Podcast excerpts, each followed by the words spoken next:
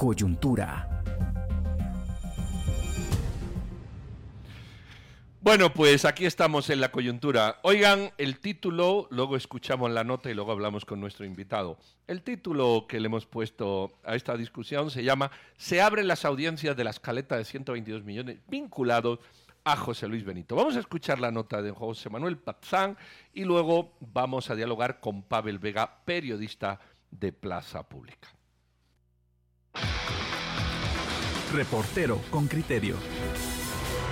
Bajo reserva y sin acceso a la prensa, el viernes 11 de febrero comenzó el proceso de primera declaración en contra del exministro de Comunicaciones José Luis Benito Ruiz por el caso de 122 millones de quetzales localizados en una vivienda del antiguo Guatemala Zacatepeques el 16 de octubre de 2020. El caso fue declarado en reserva por la jueza de mayor riesgo de Erika Aifán. El Ministerio Público dio a conocer que Benito Ruiz fue ligado a proceso por el delito de lavado de dinero y enviado a prisión preventiva, aunque ya permanecía en la cárcel Mariscal Zavala por el caso libramiento de Chimaltenango después de que se entregara a la justicia el 22 de enero pasado. Una declaración anterior de un testigo confirmó que el internet de la vivienda del condominio Doña Beatriz en Antigua Guatemala, en donde fue localizado el dinero, lo pagaba una persona muy allegada al exministro Benito Ruiz y su nombre figuraba en el sticker de las maletas donde estaba el efectivo, que cuando fue revisado por los peritos del Ministerio Público estaba humedecido por la filtración de agua de las paredes donde lo escondían. El dinero incautado llegó a reforzar una de las teorías que tenía para ese entonces la Fiscalía Especial contra la Impunidad FESI en cuanto a que era producto de los sobornos que Benito Ruiz pedía a empresas constructoras a cambio de pagarles la deuda que administraciones pasadas tenían por obras efectuadas. Juan Francisco Sandoval, ex jefe de la FESI y quien permanece exiliado en Washington, Estados Unidos, dice que es una de las principales líneas de investigación que se tenían antes de que fuera removido del cargo. Si él era ministro, dinero en efectivo y había antecedente de pagos de sobornos de constructoras, será una hipótesis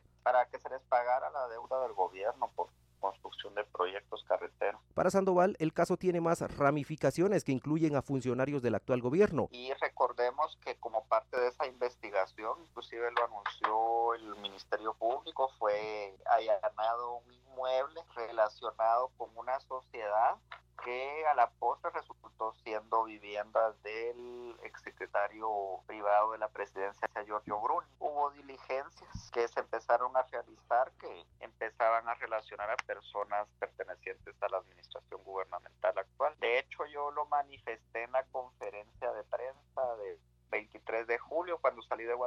El 18 de febrero de 2021, Bruni presentó su renuncia como secretario privado de la presidencia. En ese momento argumentó que se retiraba porque tenía que dedicarse a su familia y a sus empresas. Sin embargo, un día después fue allanada una de sus viviendas, donde se presumía que estaba escondido el exministro de Comunicaciones José Luis Benito. Para el 23 de julio de 2021, Sandoval había sido removido de su cargo. En su última conferencia, Sandoval dijo que la investigación del hallazgo de los 122 millones se llevó en silencio por filtraciones de información, puesto que una persona llegada a la fiscal general Consuelo Porras filtraba la información y se corría el riesgo de no poder llevar a cabo el allanamiento. Una investigación del medio de comunicación Plaza Pública reveló que Benito Ruiz se convirtió en un fuerte recaudador, visitado en 2019, en tiempos de campaña, cuando los candidatos necesitaban grandes sumas de dinero, puesto que recibió 8 mil visitas en 379 días, entre las cuales resaltan 14 personas representantes de constructoras señaladas por supuesto favoritismo en las adjudicaciones. José Manuel Patzán, Radio con Criterio. Bueno, ya hemos escuchado la nota y vamos a hablar con Pavel Vega, periodista de Plaza Pública. Pavel, buenos días, ¿qué tal? Hola, ¿qué tal? ¿Cómo están? Marielos, Pedro, eh, Roberto. Buenos, días, Pavel. Eh, primero que todo, felicidades por ese reportaje. Eh, yo lo leí ayer y, y, me pareció muy completo y sobre todo las gráficas y quiero que empecemos por ahí. de acuerdo a las investigaciones que ustedes hacen, hay entre tres empresas que de verdad se ve el gran salto a partir de que llega Benito al Ministerio de Comunicaciones, ¿verdad? Y quiero que hablemos primero de Coamco y proyectos generales y construcciones, pero que me parece un claro ejemplo de cómo eh, la política y, los puestos políticos tienen una gran influencia en, la adjudicación de contratos. ¿Nos puedes contar un poco de eso? Entiendo que fue eh, candidato a diputado o fue diputado por parte de la UNE. ¿Quién es el representante legal? Sí, eh, Coamco y Proyectos Generales y Construcciones tiene una... Lo, que pasa es que en el reportaje dividimos en 10 segmentos, digamos, para que se entendiera eh, bien. Y hay empresas que están eh, unificadas en uno porque pertenecen a los mismos propietarios. En el caso de Coamco y Progeico, eh, bueno, ese es el caso de Coamco y Progeico. Coamco realmente es una empresa individual, no es una sociedad anónima. Esta empresa individual eh, es el, propietario es eh, Juan Pablo Mancilla Morales, pero eh, quien ha dado la cara visiblemente y públicamente al lado de, incluso del, presidente Yamatei en giras públicas para inaugurar obras públicas ha sido Juan Pablo Monzón Wok.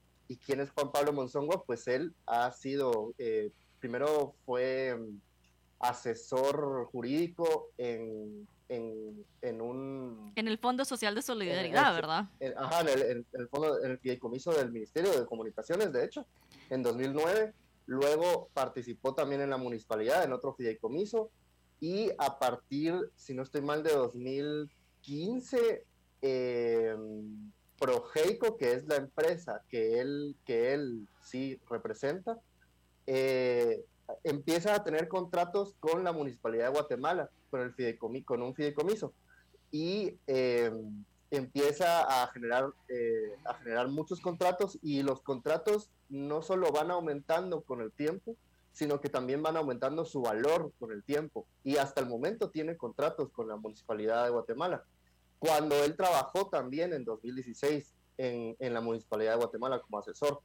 En 2015 él participó como candidato al, a diputado del Distrito Central de la Unidad Nacional de la Esperanza. Y, y, y, y Pavel, es interesante porque la relación o la, o sea, la causalidad que ustedes hacen es desde que a medida que, que, van aumentando las visitas de estos representantes legales o estas figuras de estas empresas, es de que van aumentando también los contratos, ¿verdad? Y eso es donde ustedes inician su, su investigación, eh, la cantidad de visitas que recibe eh, Benito durante su administración y los otros viceministerios, y cómo esto va traduciéndose también en aumento de contratos, en, en, pagos también, que ese era uno de los temas que ya veníamos hablando con el caso de, de las constructoras, y, y cómo es de que el Ministerio de Comunicaciones de alguna u otra manera extorsionaba a, a los contratistas a pagarles comisiones para que luego el Estado les pagara por la obra que habían sido contratados, ¿verdad? Sí, eh, sí yo, yo, quiero uh, aclarar justamente en el reportaje, yo no aseguro que conforme las visitas aumentó, aumentó la contratación de las empresas. En algunos casos se da así, pero no porque los visitaron. yo no puedo asegurar eso porque pues yo no sé por qué se reunieron ni, ni tenían una capa invisible, digamos, para asistir a las reuniones y entender de qué se trataron las reuniones y qué pactaron, eh, si fueron reuniones, pues, no sé, eh, por amistad o por contratos o por incluso por enemistad con el ministro y por, para ir a alegarle, por ejemplo. Eh, no, o sea, yo no puedo asegurar algo, pero lo que sí puedo es concatenar los hechos. Y en algunas ocasiones sí coincide, digamos, el, el, el aumento de visitas en, eh, en o, digamos, esta, estas asiduas visitas en 2019, que, que, este es el caso de la investigación que, que, hice, en 2019 hay un montón de visitas y justamente en ese año o en el año anterior, que también es cuando asume eh, Benito Ruiz, eh, justamente en, ese, en esa administración de Benito aumentan las, aumentan las contrataciones o los montos de las contrataciones. Una pregunta, en tu experiencia, porque yo esto lo desconozco, ¿es normal que los representantes legales vayan a los ministerios? O sea, ¿o es algo que solo sucede en el Ministerio de Comunicaciones? Yo, yo entiendo y por eso consulté a, personas que, que, están relacionadas con la construcción, que están relacionadas con la política y todo. Y es que para entender esta, esta dinámica también hay que entender el contexto político del momento y los contextos políticos anteriores.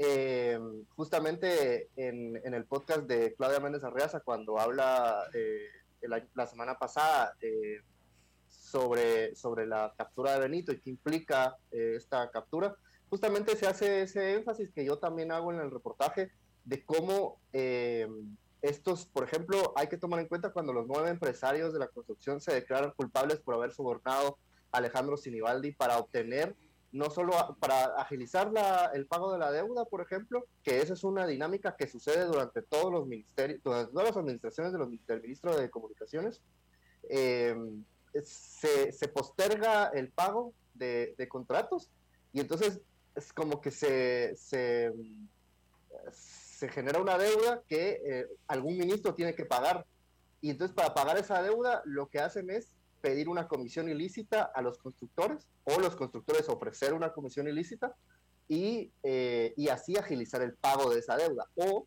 da también la obtención de contratos. Y hay, una, hay un dato que a mí me pareció, con una declaración que a mí me pareció pues muy honesta, la verdad, que es cuando yo, yo entrevisté a la mayoría de los que de los que pude contactar en este reportaje, porque pues hay que tener la versión de, de todos los que se puedan. Eh, y hay un empresario que estoy buscando ahorita quién fue, pero pues, que no me acuerdo quién fue exactamente.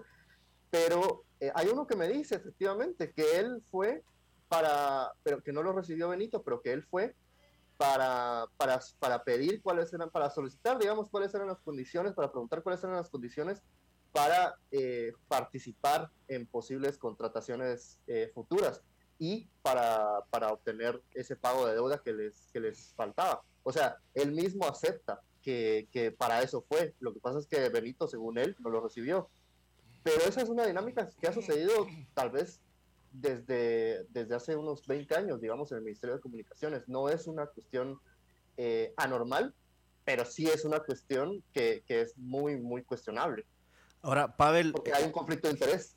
Pavel, buenos días. Ahora, eh, Hola, pero como podemos ver también, digamos, hasta qué punto, bueno, entendemos y se entiende perfectamente lo que decís. O sea, digamos, yo vengo, eh, eh, soy contratado por el Estado para construir un tramo carretero y demás, queda una deuda y esa deuda se va acumulando y en eso yo vengo y digo, no, necesito que alguien me la pague y cómo se empieza a desarrollar esta dinámica. Sin embargo, bueno, hemos visto también eh, los últimos eh, gobiernos, pero cómo también esto va salpicando muchas veces a otros personajes. Vemos en este caso también cómo, se, eh, digamos, de cierta forma que ha involucrado el exsecretario privado de la presidencia. Eh, ¿Hasta qué punto es este, digamos, este proceso que se ve en el Ministerio de Comunicaciones y por lo que has investigado, digamos, qué tantos, qué más se extiende, qué tanto se extiende a lo que son, digamos, otros funcionarios de gobierno, hasta qué punto esta es como una de esas gallinas que pone los huevos de oro de la corrupción, ¿no? O, se, o realmente solo es el proceso este, digamos, de la deuda, eso, se, limitará a eso, o podemos ver que hayan más actores involucrados precisamente en, en, en, este, tipo de procesos. No, es que justamente ese es el fin de, de la investigación y justamente la, la, como yo decía antes, la concatenación de los hechos te, hace interpretar y te infiere porque no solo por lo, no solo por los datos y por los hechos, sino por lo que afirman las fuentes eh, que están cercanas a los constructores, que están constructores mismos, eh, fuentes legislativas, fuentes políticas, fuentes del ejecutivo, que eh, esta, esta dinámica de 2019, al menos la de 2019, que es la que yo me, que es la que yo investigué, eh, no era solamente para el pago de deuda y para el pago de, o para otras nuevas contrataciones, porque, por ejemplo, lo mismo se dio con Sinibaldi. Sinibaldi no solo eh, pagó deuda y, o sea, obtuvo comisiones ilícitas para pagar deuda o para, para, para dar nuevos contratos, también obtuvo, obtuvo esas comisiones para, eh, para financiar su carrera política, para lavar dinero, etcétera. Entonces, eh, al menos esa es, esa es, la investigación de la, de la fiscalía, ¿verdad? Eh, Pavel, sí. En ese caso, perdón, en ese caso, eh, por ejemplo, la segunda parte de este reportaje, que esta es la primera porque nos quisimos, quisimos dividir la, el reportaje en dos, en la investigación en dos, para fijarnos simplemente en constructoras, porque es un, es un grupo importante en este momento. Y en la segunda parte ya vamos a hablar de quiénes más en ese año visitaron a, a Benito Ruiz porque era un año, recordemos, de eh, campaña electoral y muchas personas, muchas personalidades visitaron al ministro. Eh, ¿Qué te iba a decir, Pavel? Eh, estamos llegando al final, pero quizá haya todavía una pregunta que yo te iba a hacer, no sé si alguna más. es difícil, porque se habló cuando se entregó Benito que alguien, no sé si su abogado, él, el momento político oportuno, etcétera, etcétera. Es difícil en este caso desligar a Benito. Eh, que, después de la investigación que has hecho, ¿qué esperas? Mm, mm, ¿Esperas que Benito mm, termine eh, descubriendo la pirámide de esos 122 millones? Porque yo estoy convencido que no eran suyos en su totalidad. Es decir, no me parece, me parece conociendo el sistema, que es muy difícil que, él tuviera esa caleta él mismo, solo para él y para nadie más. Eh, se termine generando eh, un, nuevo caso de construcción y corrupción en el sentido de, de, velar quiénes, quiénes pueden estar detrás de esos 102 122 millones como propietarios, o, da la sensación de que Benito se, se va a comer este marrón, como se dice en buen español, el solo. No, yo creo, según la información que existe, eh, y creo que vamos a ver más investigaciones al respecto, vamos a ver más publicaciones, porque la entrega de Benito eh, retoma muchos temas que estábamos, que habíamos dejado en el tintero años atrás. Eh, ya nos habíamos olvidado del personaje, pero el personaje involucra a, a muchos sectores, no solo al gobierno pasado, no solo a Jimmy Morales, no solo a los por eso hago énfasis que no solo son los constructores, son muchos políticos, muchas personalidades, el gobierno actual incluido está, está vinculado con, con el ministro Benito. Y, em, y yo creo que hay informaciones que se están, no lo creo, hay información que se está, que se está generando que creo que va, mm, va a, formar parte de un gran caso que, se puede que puede estallar muy pronto. Pavel, eh, siguiendo un poco la, la, pregunta de Pedro, ¿qué crees tú que cambia para que Benito decida entregarse ahora? O sea, de acuerdo a tu análisis y, tu experiencia, ¿qué crees que cambió o, o, se le facilitó a él el decidir es momento de entregarme?